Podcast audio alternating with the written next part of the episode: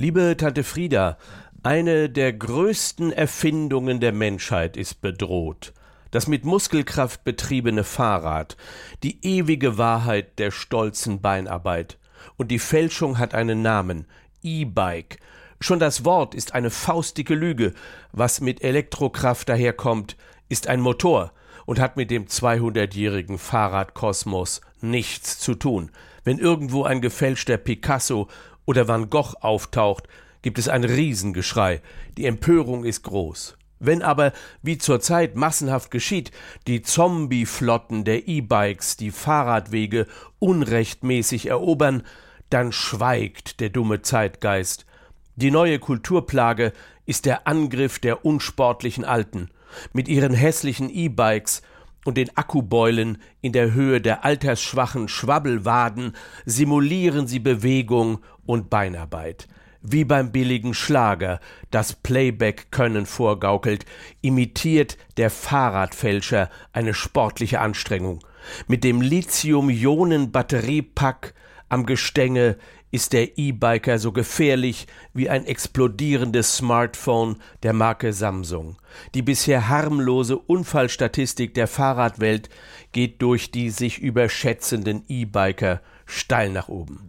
Wie die Autowelt ihre SUV-Prolos und CO2 Hell Angels kennt, so protzt der E-Bike-Banause mit seinem E-Mountainbike und lässt sich von der geliehenen Akkukraft durch Landschaften und raues Gelände schaukeln, das er vorher mit eigener Beinkraft niemals erobert hätte.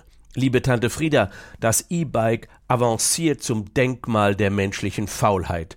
So wie die Fischbestände in den Weltmeeren durch unsere Dummheit schwinden, so wird in Zukunft die Tour de France nicht mehr durch Doping bedroht, sondern durch den Wahnsinn der Elektroantriebe für Zweiräder. Der Philosoph Immanuel Kant hätte gesagt, habe den Mut, dich deiner eigenen Muskelkraft zu bedienen.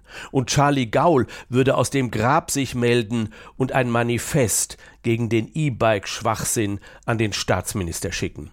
Den Kindern, die ihre ersten sportlichen Erfolge mit einem Muskelkraftfahrrad feiern, würde die halbe Kindheit geraubt und die Velophilie, eine der tief empfundenen Gefühlswelten der Menschheit, würde dem Wahn des E-Bikes geopfert werden. E-Bikes sind Rentnerdrohnen, die nächste Demütigung der Muskelkraft, so wie in früheren Zeiten die Blutsauger der Feudalherren oder die Mandarine im fernen Peking sich in Sänften herumtragen ließen, chillt und cruist der heutige Pensionär mit einem E-Bike, das er nicht beherrscht. Auf dem nächsten G20-Treffen sollte die Freiheit der Radwege für echte Radler ins Kommuniqué kommen. Und wer E-Bike Stadtverstopfer sein will, sollte sich zu Hause auf dem Laufband austoben. Fitnesskrücken brauchen wir nicht. Liebe Tante Frieda, es ist Zeit für eine neue Selbsthilfegruppe, die anonymen E-Biker. Es grüßt dich, dein Neffe Bernd.